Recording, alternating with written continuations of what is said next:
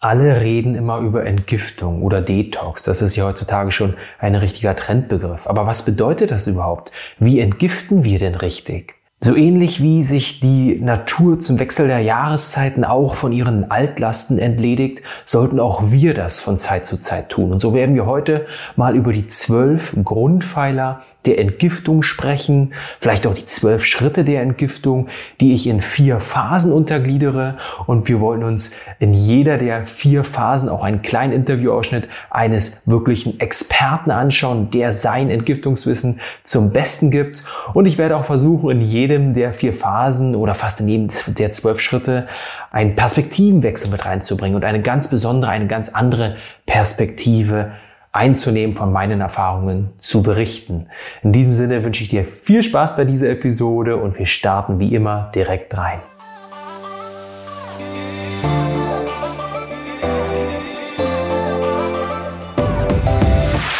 Hey und herzlich willkommen zu dieser Episode. Ich bin Philipp Domsch, Gründer von Podium und ich freue mich sehr, dass du heute hoffentlich wieder dabei bist oder vielleicht auch das erste Mal mit dabei bist wir mit Podium versuchen, Gesundheit anders zu erzählen, Gesundheit mit Unterhaltung zu verbinden, Gesundheit mit Story-Elementen zu verbinden, sodass Gesundheit auch wieder anfängt Spaß zu machen und Gesundheit positiv aufgefasst wird. Und so wollen wir es auch heute probieren. Nämlich wollen wir uns heute dem Thema Entgiftung annehmen und mal ähm, schauen, wie man das Ganze einerseits auffassen kann, wie man gut entgiften kann und wie man sich dem Thema vielleicht auch so annehmen kann, dass es nicht schwer und belastend wirkt. Ich habe vor ja, vor einigen Jahren, als ich nach Berlin gekommen bin, ich wohne in Berlin, ähm, und als wir hierher gezogen sind mit meiner Frau, damals Freundin, habe ich ein Netzwerkevent mit veranstaltet oder hier äh, mitentwickelt sozusagen.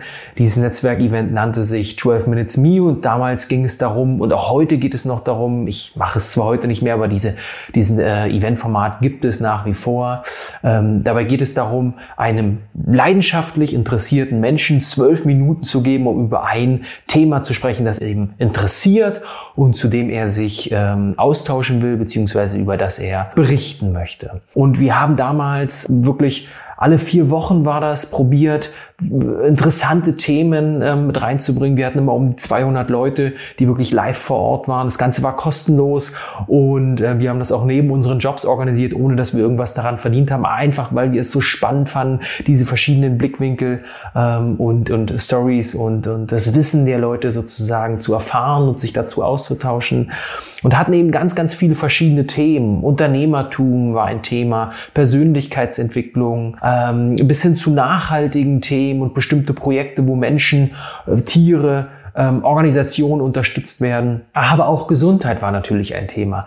Ich muss aber ehrlich sagen, Gesundheit ist ziemlich selten vorgekommen. An ein Gesundheitsvortrag kann ich mich aber noch so erinnern, als wäre es gestern gewesen. Nämlich war es mal wieder ein Event, wo wir noch in der letzten Minute irgendwie äh, Menschen zusammengekratzt haben, Speaker zusammengekratzt haben, die äh, an dem Abend was erzählen können. Es war aber ziemlich schwierig, Leute zu finden, vor allem mit der wenigen Zeit, die wir investieren konnten neben unseren Jobs äh, Leute zu finden, die wirklich ähm, ja, guten Input gebracht haben. Und ich habe mir gedacht, okay, warum nicht mal jemand zum Thema Gesundheit sprechen lassen? Und habe damals an meinen Bekannten, den Paul Seelhorst, gedacht und ihn gefragt, hey Paul, du kennst dich doch so gut im, im Bereich Gesundheit aus und du bist immer äh, so inspirierend mit deinen Stories und dem, was du weißt. Willst du nicht bei uns sprechen? Und er hat so, sofort gesagt, ja, super, ich bin dabei.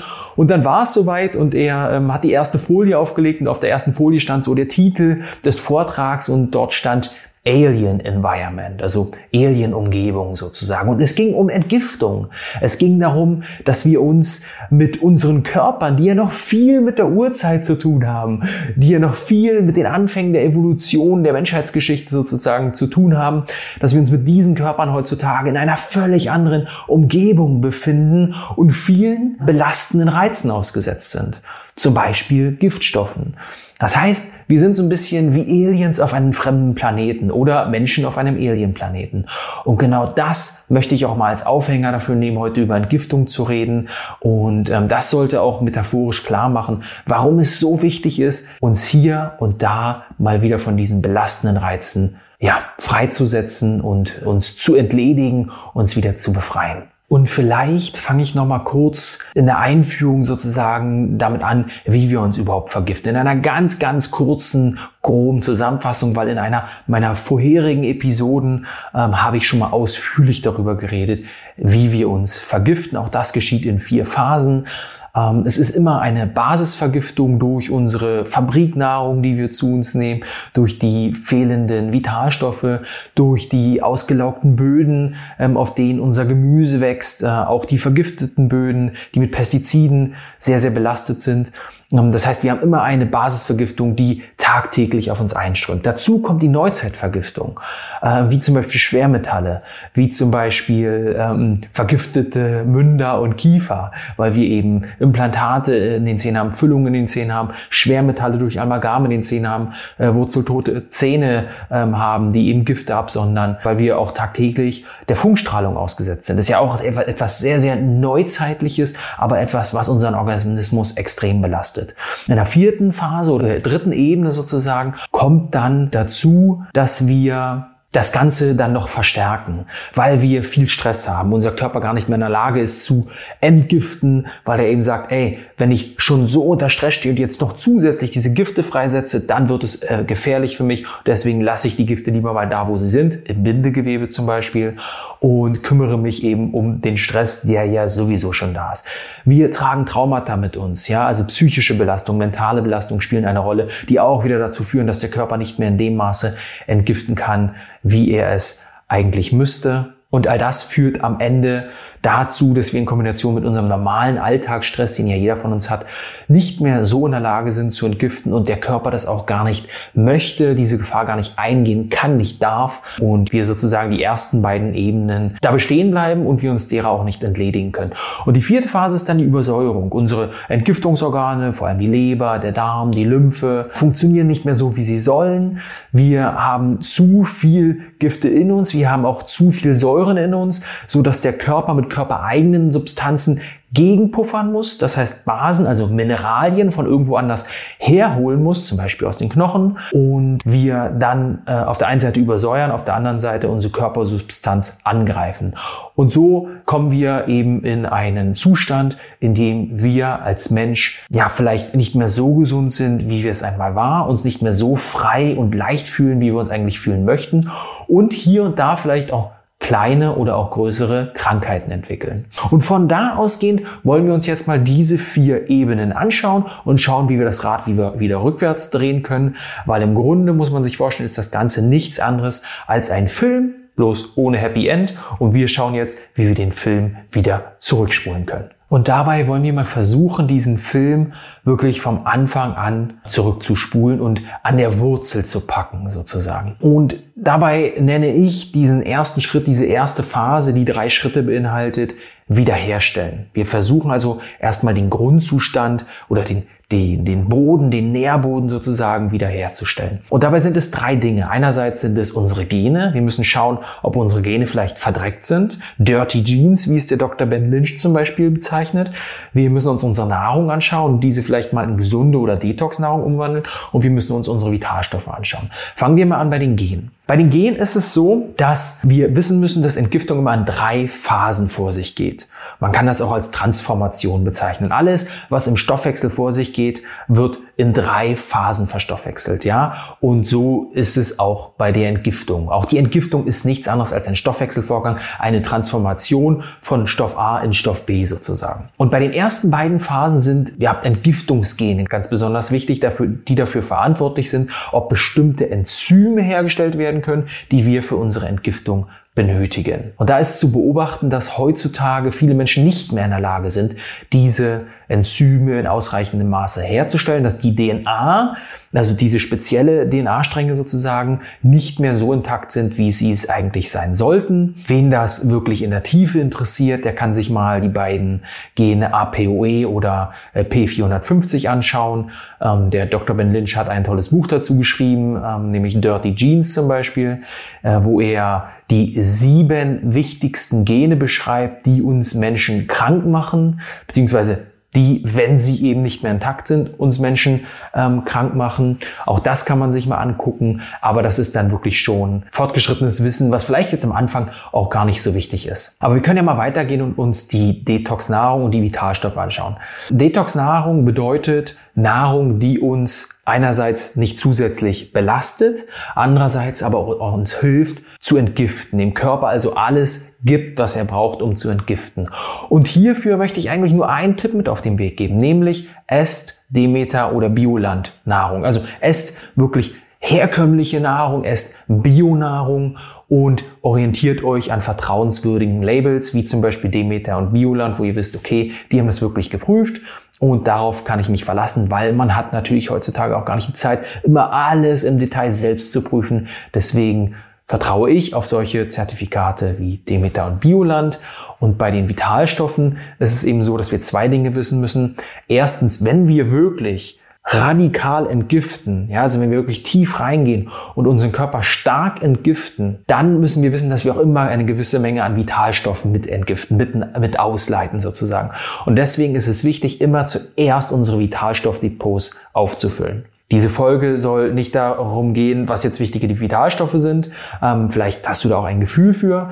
Auf jeden Fall ist es wichtig, die Depots wieder aufzufüllen. Und das Zweite, was wir wissen müssen bei Vitalstoffen, ist, dass auch unsere Entgiftungsorgane, die Leber, die Nieren zum Beispiel, äh, nur dann funktionieren können, wenn sie eben ein gewisses Maß an Vitalstoffen zur Verfügung haben und auch unser Entgiftungsstoffwechsel nur dann ordentlich funktionieren kann, wenn die Depots aufgefüllt sind. Vielleicht schauen wir uns zumindest noch einen Vitalstoff an oder ein, ein Element, das im Entgiftungsstoffwechsel extrem wichtig ist und das ist Glutation. Das ist das ähm, stärkste körpereigene Antioxidant und auch der stärkste Entgifter unseres Körpers. Sehr, sehr wichtig für die Entgiftungsleistung. Wir können es über Nahrung zu uns nehmen.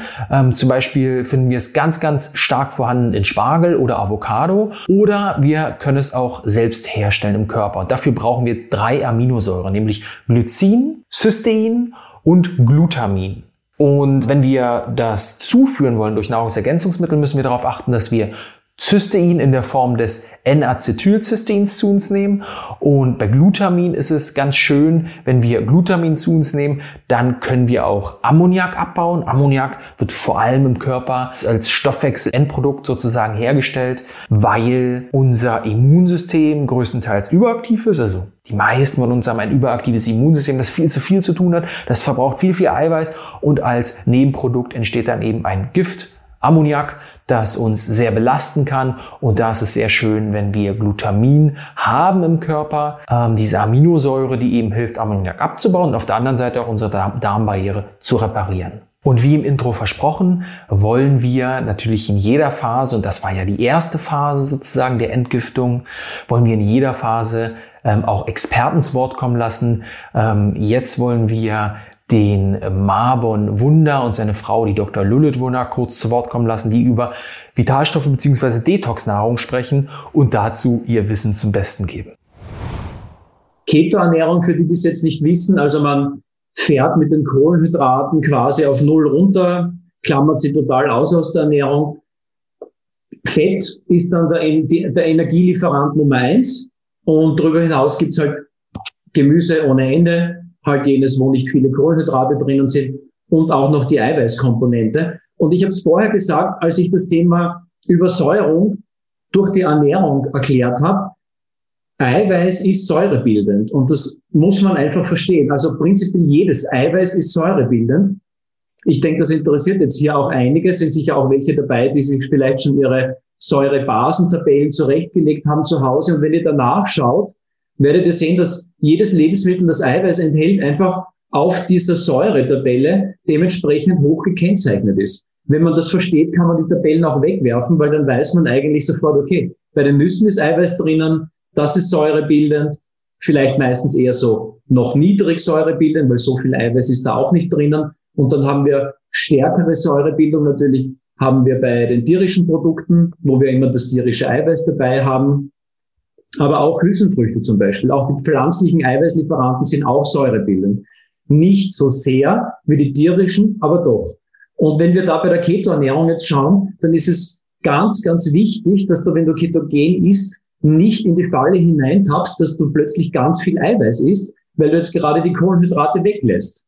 Also es gibt einfach, also wir berechnen mit den Patienten auch immer oder auch in unseren Keto-Kursen, was ist dein Eiweißbedarf, dein idealer Eiweißbedarf und den lernst du dann auch einzuhalten. Und wenn du da ständig drüber bist, dann landest du auch in der chronischen Übersäuerung und dann passiert dieses ganze Spiel, das wir gerade vorher erklärt haben, Bindung mit Mineralstoffen, Versalzung des Gewebes und dann hast du diese ganzen Steine, diese ganze Problematik äh, dennoch, obwohl du eigentlich vielleicht eine gesunde Ernährung hast, prinzipiell, oder dich bemühst durch die ketogene Ernährung. Aber der Eiweißanteil, der spielt eine wesentliche Rolle. Und der spielt, der macht auch vielen irgendwie den Strich durch die Rechnung dann.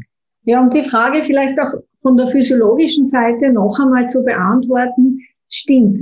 Generell ist der ketogene Stoffwechselmodus der sauberere. Es entstehen weniger freie Radikale bei der Energiegewinnung im Vergleich zum üblichen Zuckerstoffwechsel, mit dem wir normalerweise unseren Körper in Schwung halten. Und deswegen ist es ja auch so wichtig, deswegen schreiben wir auch das Buch, weil das wirklich eine gesunde Möglichkeit ist, hier mal so auf einen saubereren Modus zu gehen und so ein bisschen zu switchen auch zwischen den verschiedenen äh, Stoffwechselarten, weil dieses, dieser sauberere Stoffwechsel natürlich hilfreich ist und den Körper unterstützt, wieder stärker zu entgiften, so hin und wieder. Und damit sind wir schon bei der zweiten Phase angelangt, die ich Schützen nenne. Das heißt, wenn wir jetzt die Basis wiederhergestellt haben, sollten wir uns darum kümmern, uns auch zu schützen und auch diese Basis zu schützen. Und hier sind auch wieder drei Schritte wichtig. Erstens sollten wir uns vor Funkstrahlung schützen. Zweitens sollten wir zusätzliche Toxine reduzieren. Das heißt, wir sind ja schon alle ein Stück weit vergiftet und jetzt sollten wir darauf achten, nicht noch zusätzliche Gifte zuzuführen, sondern eben die bestehenden abzuführen, die bestehenden zu entgiften, ohne immer weiter uns neu zu vergiften und die Depots, die Giftstoffdepots weiter aufzufüllen. Das ist der zweite Schritt. Und der dritte Schritt ist dann die Mund- und Kieferentgiftung, ähm, ein Abfalleimer sozusagen unseres Körpers, der viel zu oft übersehen wird, wenn wir über Entgiftung reden.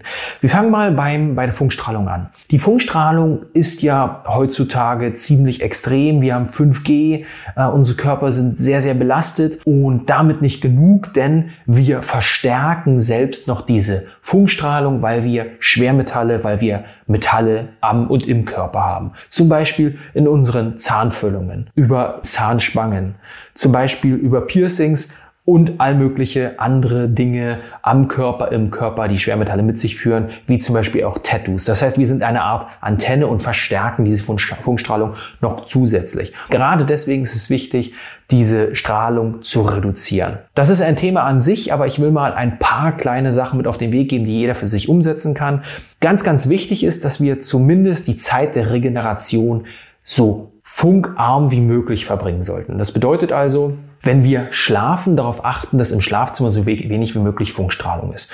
Und dabei ist es ganz einfach oder der einfachste Tipp, das WLAN so einzustellen, das kann jeder ganz einfach bei seinen WLAN-Einstellungen machen, dass es nachts ausgeschalten wird. Also man kann die An- und Ausschaltzeiten sozusagen bei jedem WLAN einstellen und ich habe es bei mir so programmiert, dass es um 12 ausgeht und erst früh um 6, glaube ich, wieder angeht. Ja, das ist mal eine Sache. Das Handy sollte natürlich auch, wenn überhaupt, im Flugmodus äh, im Schlafzimmer liegen, bestenfalls aber außerhalb des Schlafzimmers. Und zusätzlich könnte man natürlich auch nochmal gucken, wie strahlenbelastet das Schlafzimmer an sich ist. Da gibt es ja mittlerweile kostengünstige Geräte, die super gut zeigen, wie strahlenbelastet ähm, die Räume in der Wohnung sind. Und wenn man feststellt, hups, das Schlafzimmer ist ziemlich stark belastet, dann kann man vielleicht mal bei den Nachbarn klingeln gehen und sagen, sagen Sie mir, haben Sie vielleicht hier an der Wand direkt Ihren WLAN-Router stehen, könnten Sie den vielleicht mal umstellen, weil ich schlafe mit meinem Kopf im Grunde direkt neben dem WLAN-Router. Und darüber hinaus kann man sich eben in einem zweiten Schritt auch, auch anschauen, welche zusätzliche Belastung habe ich. Also wie strömen auf mich immer weitere Gifte ein. Ja, und da sind vor allem zwei Dinge sehr, sehr wichtig, nämlich die Putz- und die Waschmittel. Also man kann ja mal probieren, wirklich biologisch abbaubare Putz- und Waschmittel sich zuzulegen. Das heißt also zum Beispiel alles, was man zum Putzen in der Wohnung benutzt oder äh, was die Geschirrspültabs zum Beispiel gibt es auch biologisch abbaubare Varianten was man äh, in die Waschmaschine gibt, um eben die Wäsche zu waschen. Auch hier kann man mal schauen, ähm, ob man da die Chemie vielleicht ein wenig reduzieren kann oder sogar ganz ohne Chemie waschen kann. All das ist heutzutage möglich und kostet auch gar nicht so viel. Es gibt hier zum Beispiel die einfachste, aber auch speziellste Variante wären Waschnüsse. Die sind komplett chemiefrei, waschen aber natürlich nicht so stark wie ähm, herkömmliches Waschmittel und riechen natürlich am Ende auch nicht so gut wie herkömmliches Waschmittel, aber sind super gesund und belasten den Körper überhaupt nicht, belasten auch die Haut am Ende nicht. Ein weiterer Punkt wäre, sich einfach mal die Kosmetikprodukte anzuschauen. Shampoo, Cremes, Haarwaschmittel etc. etc. All das hat viele chemische Substanzen in sich, äh, Inhaltsstoffe, die wir teilweise gar nicht aussprechen können. Und auch hier können wir mal schauen, ob wir da vielleicht ein wenig mehr in Natur, ein wenig mehr in biologisch abbaubare Stoffe sozusagen investieren und hier vielleicht ja ein paar mehr Euro ähm, hinlegen, uns dafür aber vielleicht auch nicht mehr so oft waschen, nicht mehr so viel Creme, vielleicht ein bisschen reduzieren. All das tut unserem Körper ja sehr, sehr gut. Und da sind wir auch schon beim letzten Schritt dieser zweiten Phase angelangt, nämlich der Kiefer- und Mundgesundheit. Und hier ist, ist es eben vor allem wichtig zu schauen, okay, habe ich noch Schwermetalle im Mund, vor allem Amalgam, ja, Füllungen, die irgendwie schwermetallbelastet sind oder Schwermetalle beinhalten. All das ist nicht gut, weil es die Strahlung verstärkt, die auf unseren Körper einprasselt und weil es äh, natürlich dazu führt, dass auch immer wieder Schwermetalle an unseren Körper abgegeben werden, das Immunsystem immer wieder ähm, überreagiert, die Schwermetalle unseren Körper auf vielfältigste Weise belasten, im Bindegewebe abgelagert werden und das ist natürlich äh, nichts, was die Gesundheit fördert oder, oder Krankheiten verbessert. Darüber hinaus sollten wir uns mal anschauen, ob wir wurzeltote Zähne haben. Sogenannte ähm, Nikros spielen hier auch eine Rolle, also Entzündungen, ganz einfach formuliert an den Zähnen. Das ist ein Thema, was noch viel zu selten besprochen wird, aber gerade diese wurzeltoten Zähne belasten unseren Körper sehr, weil sie eben, wie der Name schon sagt, tot sind, die ganze Zeit sogenannte Totengifte von sich geben und eine ganze Menge Vitalstoffe verbrauchen, weil der Körper eben gegen, gegenpuffern muss und das Ganze wieder entgiften muss und man dann sieht in der Blutanalyse zum Beispiel, hey, was ist da mit den Vitalstoffen los? Warum ist das aus dem Ruder geraten? Und die meisten Leute das nicht verstehen und sich denken, ich finde die Lösung nicht, meine Vitalstoffe, ich krieg das einfach nicht mehr in den Griff. Auch die Hormone sind vielleicht ein wenig durcheinander. Ein Grund dafür kann sein, dass man einen oder vielleicht sogar mehrere wurzeltote Zähne hat ähm, oder die Amalgamfüllungen den Körper eben stark belasten. Und da will ich noch mal eine kleine Story mit dir teilen, nämlich habe ich lange nach einem ganzheitlichen Zahnarzt, einer ganzheitlichen Zahnärztin gesucht, bis ich hier in Berlin eine gefunden hat, die Frau Dr. Papst, die eben wirklich ganzheitlich das Thema Zahngesundheit angeht. Und ich bin zu ihr gegangen, um zu schauen, okay, habe ich vielleicht wurzeltote Zähne? Ähm, wie kann ich mein Amalgam ordentlich entfernen lassen, nämlich mit einem Kofferdamm, ganz, ganz wichtiges Stichwort Kofferdamm.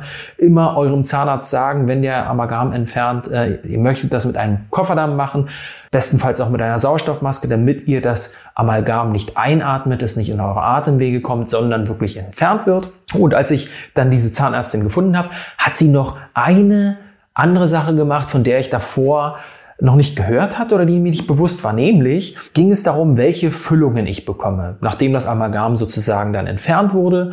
Und ähm, sie meinte dann, okay, wir können diese drei Füllungen nehmen. Sie müssten dann aber, lieber Herr Domsch, mal zum Arzt gehen, ähm, Blut entnehmen lassen und dann testen wir, auf welche Füllung Ihr Immunsystem nicht reagiert.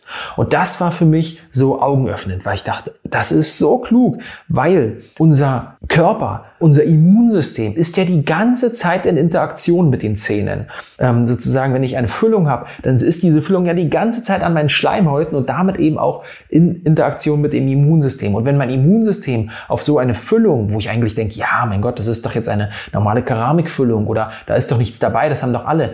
Wenn das Immunsystem aber darauf reagiert, dann brauche ich mich nicht wundern, wenn das Immunsystem immer überaktiv ist, immer Entzündungen produziert und ich gar nicht mehr weiß, wo das eigentlich herkommt, warum ich vielleicht eine Autoimmunerkrankung entwickelt habe oder was die Autoimmunerkrankung zumindest noch zusätzlich anfacht. Und wir haben festgestellt, dass zwei von diesen drei Füllungen das Immunsystem getriggert haben und nur eine das Immunsystem eben nicht getriggert hat und die wurde mir dann eingepflanzt sozusagen oder, oder wurde eben äh, als Ersatz für die Amalgamfüllungen genutzt. Von daher ganz, ganz wichtig, wenn du neue Füllungen einfindest, immer mal schauen und immer mal testen, auf welche Füllung dein Immunsystem nicht reagiert. Und damit kommen wir schon zum zweiten Interviewausschnitt, zum Ausschnitt, der sich auf diese Phase bezieht. Und wir werden uns äh, jetzt mal die Wissen von sozusagen einer ganzheitlichen Zahnärztin anschauen, der Dr. Annette Jasper, die über die Verbindung unserer Mundgesundheit zu anderen Arealen des Körpers spricht und eben darauf aufmerksam macht, wie wichtig es ist, sich um unsere Mund- und Kiefergesundheit zu kümmern.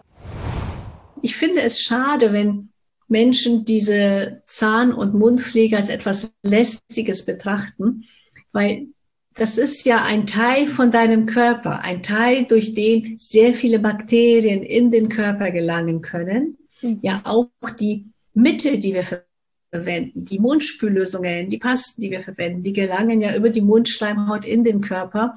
Auch dies gehört beachtet.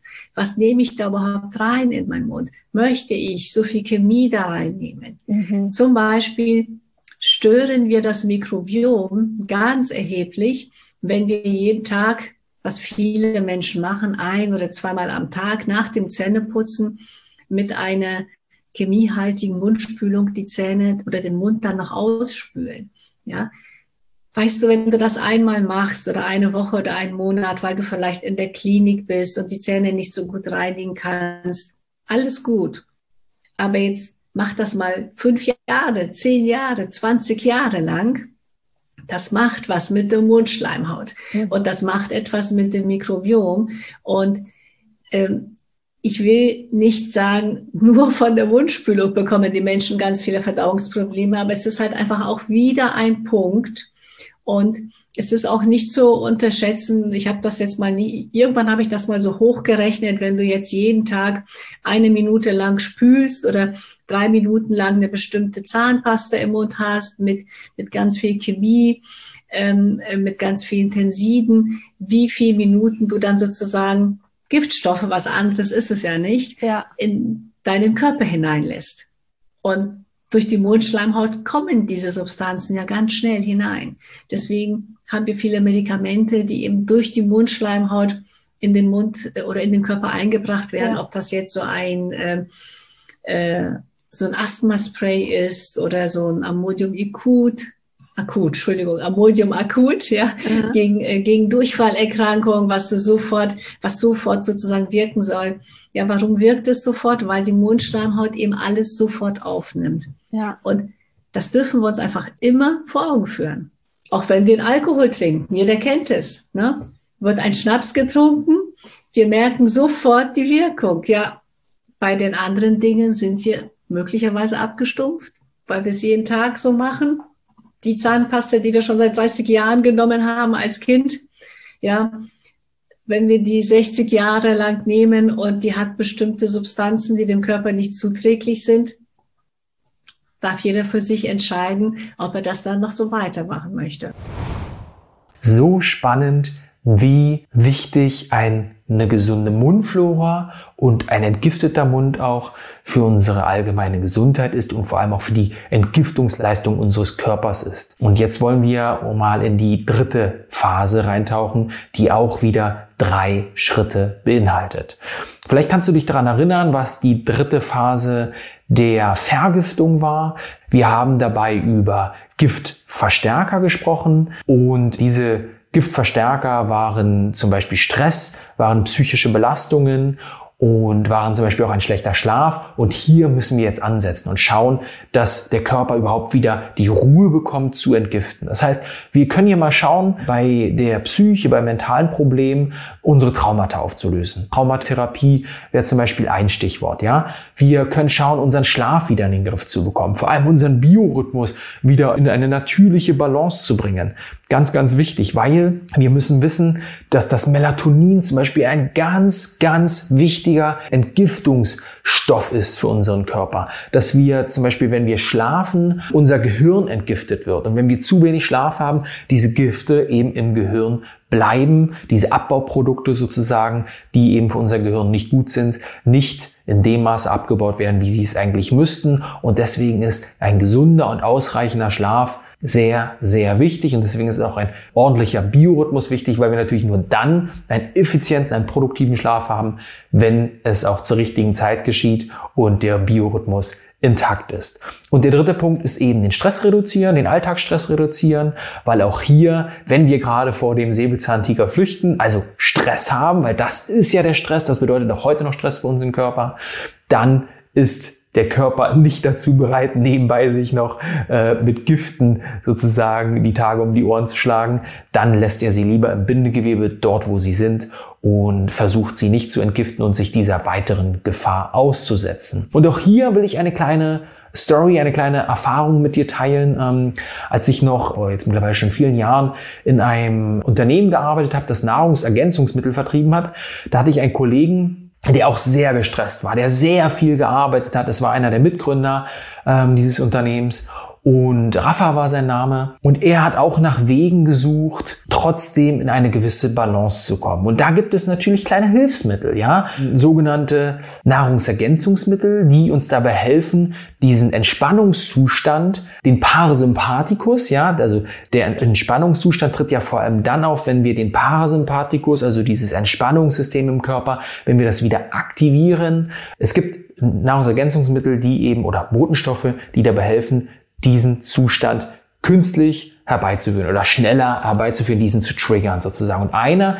ist GABA. Vielleicht hast du von GABA schon mal gehört. GABA ist ein Botenstoff, der auch im Körper selbst hergestellt wird und der eben dazu beiträgt, dass wir so in einen entspannten Zustand kommen, dass der Parasympathikus, wie ich schon gesagt hatte, aktiviert wird. Und dieses Nahrungsergänzungsmittel hat er genommen, beziehungsweise eines, wo eben viel GABA mit drin war, was dazu geführt hat, dass er, ich würde mal sagen, nicht unbedingt in einen entspannten Zustand geraten ist, sondern dass er krank geworden ist. Warum ist er krank geworden? Weil der Körper es sich davor nicht leisten konnte, krank zu werden. Er war ja ständig im Stress, er war ja ständig auf der Flucht vor dem Säbelzahntiger und konnte deswegen nicht sagen, ja, dann setze ich mich jetzt mal mit meinen Problemchen auseinander und werd mal krank. Fang mal den, äh, den Kampf gegen die Viren, gegen die Bakterien an, setz mich mal mit meinen Giften auseinander. Aber als der Parasympathikus aktiviert wurde, konnte er sagen, hey, jetzt bin ich entspannt, jetzt bin ich im Schutzmodus sozusagen und jetzt fange ich an, mich um meine Probleme zu kümmern.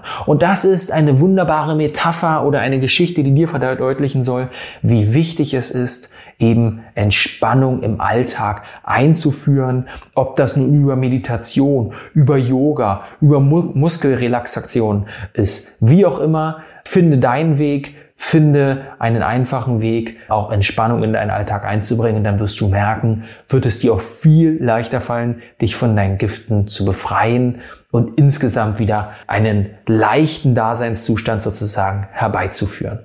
Welche Rolle das Melatonin in Verbindung mit einem gesunden Schlaf dabei spielt, wird jetzt in einem kleinen Ausschnitt der Dr. Michael Weber erklären und auf diese Beziehung Melatonin-Schlaf eingehen, wie es uns bei der Entgiftung helfen kann. Viel Spaß dabei und bis gleich.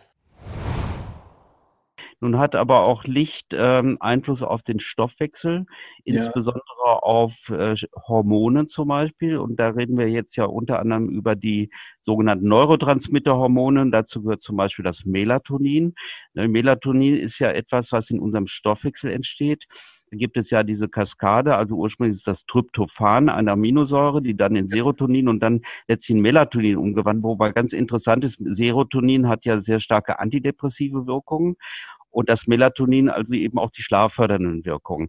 Und das ist das Interessante, dass eben das Licht, was man in den Körper reinbringt, eben diese, diese Kaskade steigert, so dass es zu einem erhöhten Melatoninspiegel kommt. Und dann ist es quasi so, als würde ich dann ähm, eine Melatonin-Tablette nehmen anschließend, die dann einen besseren Schlaf erzeugt. Das heißt mit anderen Worten, ich stimuliere zwar mit Licht, die sagten ja, das Licht knipst im Ausland, das ist völlig richtig, aber wenn ich einen Patienten nachmittags mit dem Licht behandle, steige ich seinen Melatonin- und Serotonin-Stoffwechsel, Serotonin ist antidepressiv, es bringt eine stresslösende Wirkung, was ja ganz wichtig ist.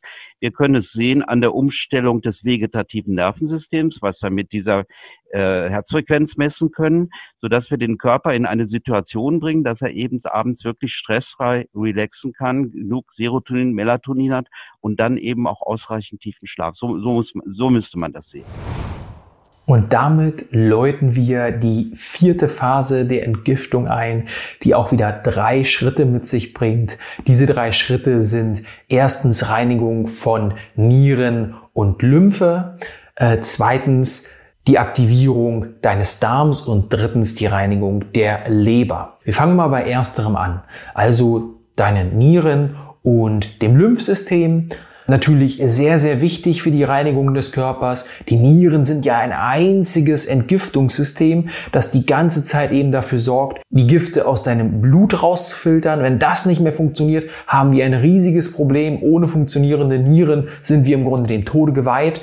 Und deshalb ist es auch so wichtig, diese Nieren zu unterstützen. Sie sind sehr, sehr robust, sehr, sehr leistungsfähig. Es muss schon viel passieren, dass sie ihre Arbeit nicht mehr verrichten können. Aber dennoch ist es eben wichtig, hier zu schauen, wie können wir sie dabei von Zeit zu Zeit mal unterstützen, von Zeit zu Zeit mal entlasten und dabei vielleicht auch die Lymphe ein wenig entlasten. Und hier zwei ganz kleine Tipps. Da kann man natürlich wieder ganz viel machen. Ich will aber mal ähm, zwei einfache und kleine Tipps mit auf den Weg geben. Es gibt sogenannte Nieren- und Lymphtees, ähm, die man zu sich führen kann und hier mal über ein Wochenende vielleicht so eine, eine kleine Kur mit Tees machen kann, mit Kräutertees.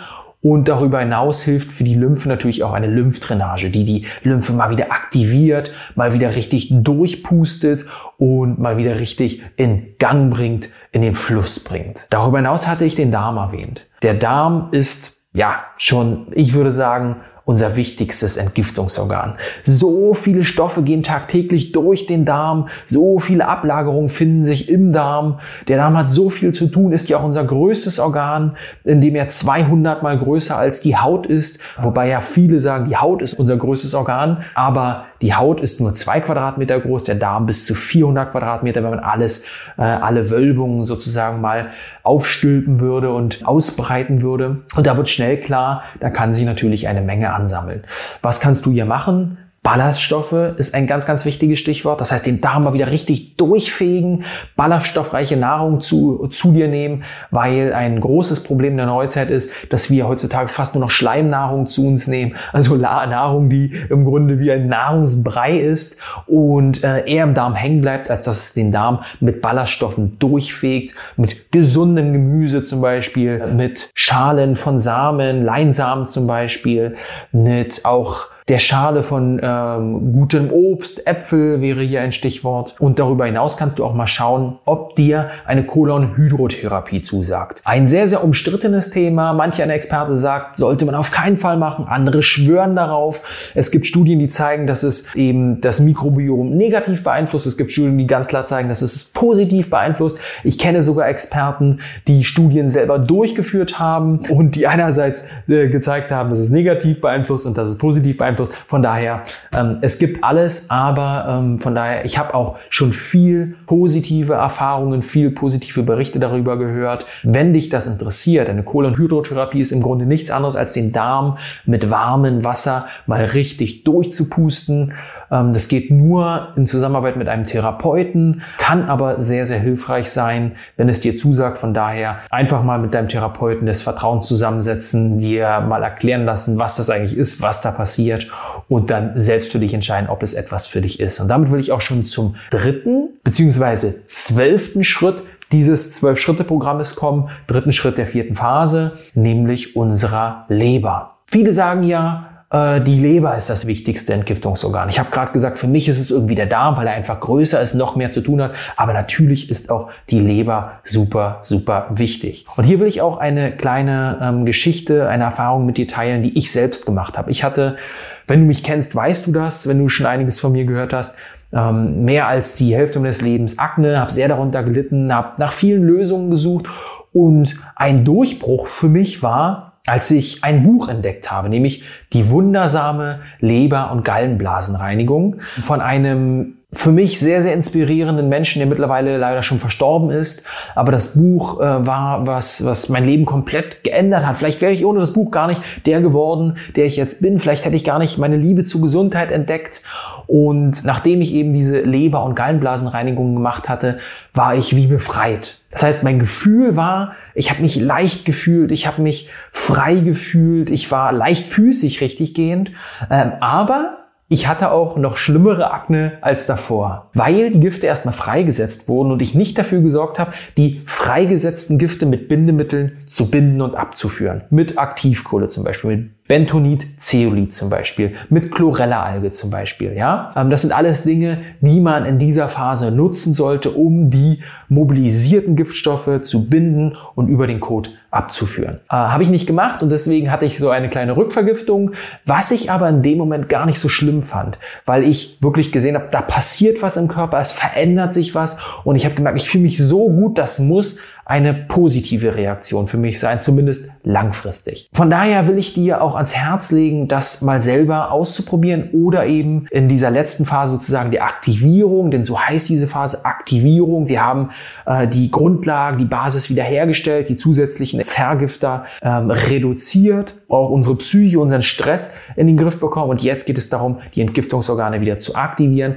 und eine Leber- und Gallenblasenreinigung kann hier sehr, sehr hilfreich sein. Deswegen will ich zum Abschluss auch nochmal ein kleines Snippet, einen kleinen Ausschnitt von einem unserer Lieblingsexperten, dem Florian Sauer, den du vielleicht auch kennst, ein sehr, sehr umtriebiger Experte, der für Gesundheit brennt äh, und der jetzt in den nächsten paar Minuten noch etwas über die Leber und den Darm erzählt und warum es so wichtig ist, sich mit diesen Entgiftungsorganen mal näher auseinanderzusetzen diese Entgiftung auch heißt, ein bisschen rückzuvergiften, heißt auch, dass ich schonend machen muss. Das, was ich löse, muss ich binden. Das, was ich gebunden habe, muss ich transportieren. Und das, was ich transportiert habe, muss ich ausscheiden.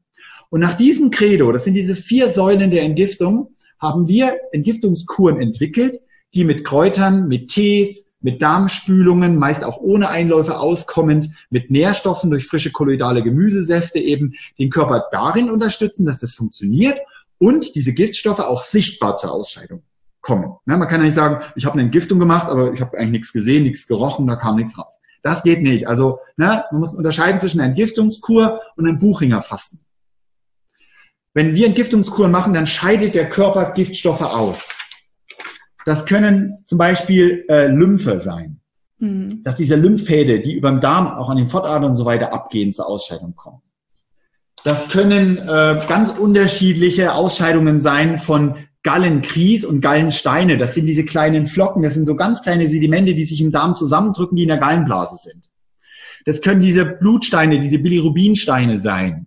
Das können auch Gallensteine sein hier. Das sind hart, knallharte kalzifizierte Steine, die oft ja auch schon operiert werden, wenn sie durch diesen kleinen Gallengang mal passen. Das Grüne, das sind die cholesterinverseiften Fette, die in der Gallen, also in der Leber entstehen, in der Gallenblase dann irgendwann fest werden. Oder wir haben auch äh, Menschen, die scheiden sogenannte Biofilme aus. Das wird dem einen oder anderen jetzt noch nicht so viel sagen, aber ich habe eine Grafik, da sieht man das sehr schön. Wenn das jetzt unser Darmrohr ist, ne, so unser Darm hier, sieht man, okay, ist ein Loch, da kommen die Speisereste, die verdaut sind, werden verdickt, dann werden die ausgeschieden. Aber es gibt Menschen, da sind die Därme sehr verklebt. Und durch diese Verklebungen kommt es eben dann im Körper zu sogenannten Entzündungen. Das ist ein gesunder Darm und das ist ein verklebter Darm. Und da bilden sich sogenannte Darmtaschen. Das fängt erst mit Divertikeln an, ja, und dann entstehen Darmtaschen. Und dann bildet sich hier Kot, der sich so einlagert und hier entstehen dann kleine Entzündungsherde, es entstehen Bakterien, der Candida und andere äh, Hefepilzinfektionen sind dann die Folge. Das war auch damals mein Problem. Deswegen konnte mir auch keiner helfen, weil keiner ja meinen Dünndarm reingucken konnte. Und durch die Entgiftungskuren habe ich das praktisch alles rausgeholt. Ich konnte mein äh, Bindegewebe durch Nährstoffe, Säfte, Smoothies, Wildkräuter wieder aufbauen. Also ich habe auch keine Pillen geschluckt. Ich habe das wirklich alles aus dem Wald und aus den Wiesen geholt und entsaftet und konnte sozusagen meine, mein Darmmilieu wieder strukturieren, um es dann aufzubauen. Ne? Und so eine Darmreinigung dauert eben viel länger. Diese Taschen, das macht man also in dem Alltag, da geht man arbeiten, dann nimmt man so Quellpulver und so weiter, um die Sachen dann zur Ausscheidung zu bringen, auch mit Kräutern. Aber die Leberreinigung heißt ja, die Gifte so schnell wie möglich auszuscheiden. Und manchmal gehen eben so Darmtaschen und äh, Biofilme dann mit ab. Die kommen dann auch mit zur Ausscheidung. Und da sehen wir dann in der Kolonhydro immer, wenn dann solche meterlangen äh, Schläuche dann, seht ihr das hier? Siehst du, mhm. gell? Zur Ausscheidung kommen, und da guckt der Klient manchmal nicht schlecht, was der so alles über 40 Jahre in seinem Darm angehäuft hat, was er ja noch nie ausgereinigt hat. Und damit sind wir auch schon am Ende der heutigen Episode angelangt und ich will wie immer auch ein paar Lifestyle-Aspekte mit dir teilen. Wenn ich auch sowieso während der ganzen Episode schon viele Tipps mit dir geteilt habe, die du natürlich während deines Alltags umsetzen kannst. Lass uns doch mal zu jeder Phase einen ganz einfachen Tipp vornehmen oder einen ganz, eine ganz einfache Sache vornehmen, die du vielleicht schon heute umsetzen kannst oder zumindest in den nächsten Tagen umsetzen kannst. Die erste Phase der Entgiftung war ja das Wiederherstellen. Und da ist natürlich eine einfache Herangehensweise, wirklich auf Detox-Nahrung zu schauen oder zumindest auf Nahrung zu schauen, die nicht zusätzliche Gifte mit sich führt. Hier wären Label wie Demeter und Bioland halt zu empfehlen. Ja? Die zweite Phase war das Schützen. Du solltest deinen Körper also dabei schützen, dass er nicht weiter sich vergiftet, auf der anderen Seite aber auch die Möglichkeit hat zu entgiften. Und das kannst du machen, indem du einfach mal schaust, dass dein Schlafzimmer möglichst strahlungsfrei ist. Oder ganz einfach dein WLAN über Nacht ausschaltest. Eine ganz einfache Sache, die dabei helfen wird, die Hälfte des Tages, nämlich so lange schlafen wir fast, es ist nicht ganz die Hälfte, ich weiß, aber es ist eine sehr, sehr lange Zeit am Tag, und diese lange Zeit dafür zu nutzen, wirklich zu regenerieren und dem Körper die Möglichkeit zu geben, zu entgiften. Die dritte Phase war das Befreien. Und hier kannst du schauen, einfache Hebel zu finden, um wieder mehr Entspannung in deinen Alltag zu bringen, um wieder öfter mal den Parasympathikus, unser Entspannungssystem zu aktivieren. Mir helfen dabei Waldspaziergänge. Waldspaziergänge, die durch ganz verschiedene und unterschiedliche Reize dabei helfen zu entspannen. Durch Ruhe, durch frische Luft, durch die Geräusche der Natur und auch durch die Geruchsstoffe und Reizstoffe der Bäume. Von daher dritter Tipp, Waldspaziergänge. Vierter Tipp, ähm, wenn es eben um die vierte Phase geht, die wir dann das Aktivieren nennen, unsere Entgiftungsorgane wieder, mal zu aktivieren, wäre eine kleine Entsäuerungskur zu machen oder eine kleine Teekur zu machen. Und welche Teesorten, welche, welche Kräutersorten sind hier zu empfehlen, wenn wir über die Entgiftung reden? Ich würde da immer drei Teesorten vor allem äh, in Betracht ziehen. Zum Beispiel Löwenzahn, Mariendistel und Brennnesseltee. Ja, gibt es auch in Kombination. Es gibt auch sogenannte Entgiftungstees, wo diese noch mit anderen Stoffen zusammengeführt werden eine schöne Sache, äh, die dir, die dir dabei helfen kann, zu entgiften. Vorsichtig, nicht zu viel von diesem Tee trinkt, auch nicht zu stark äh, dosieren diesen Tee, weil das dazu führen kann, dass wir zu schnell entgiften, dass wir am Ende auch Kopfschmerzen bekommen. Von daher, ja, vielleicht mal an einem ruhigen Wochenende mit deinen Liebsten, ja, einen entspannten Teetag oder Teeabend machen oder auch ein Teewochenende und deinem Körper wieder die Möglichkeit geben, in die Ruhe zu kommen und sich von seinen Altlasten zu entledigen. Und damit sind wir am Ende dieser Episode angelangt. Viele dieser Ausschnitte und viel von dem Wissen, das wir heute zum Besten gegeben haben, kam aus unserem Detox Festival. Ähm, wenn dich das interessiert, dann schau gern mal auf podium.de-detox. Äh, wir, wir werden das auch in den Show Notes nochmal verlinken. Schau dir einfach mal auch die Interviews an, die es auch heute noch kostenfrei dort gibt. Und in diesem Sinne wünsche ich dir viel Spaß bei der Umsetzung der Tipps, wünsche dir viel Spaß äh, bei all dem, was du für dich vielleicht mitnehmen kannst. Ich hoffe natürlich, es war wieder für, äh, etwas für dich dabei und wünsche dir noch einen schönen Tag. Bis zur nächsten Episode. Bleib gesund. Dein Philipp.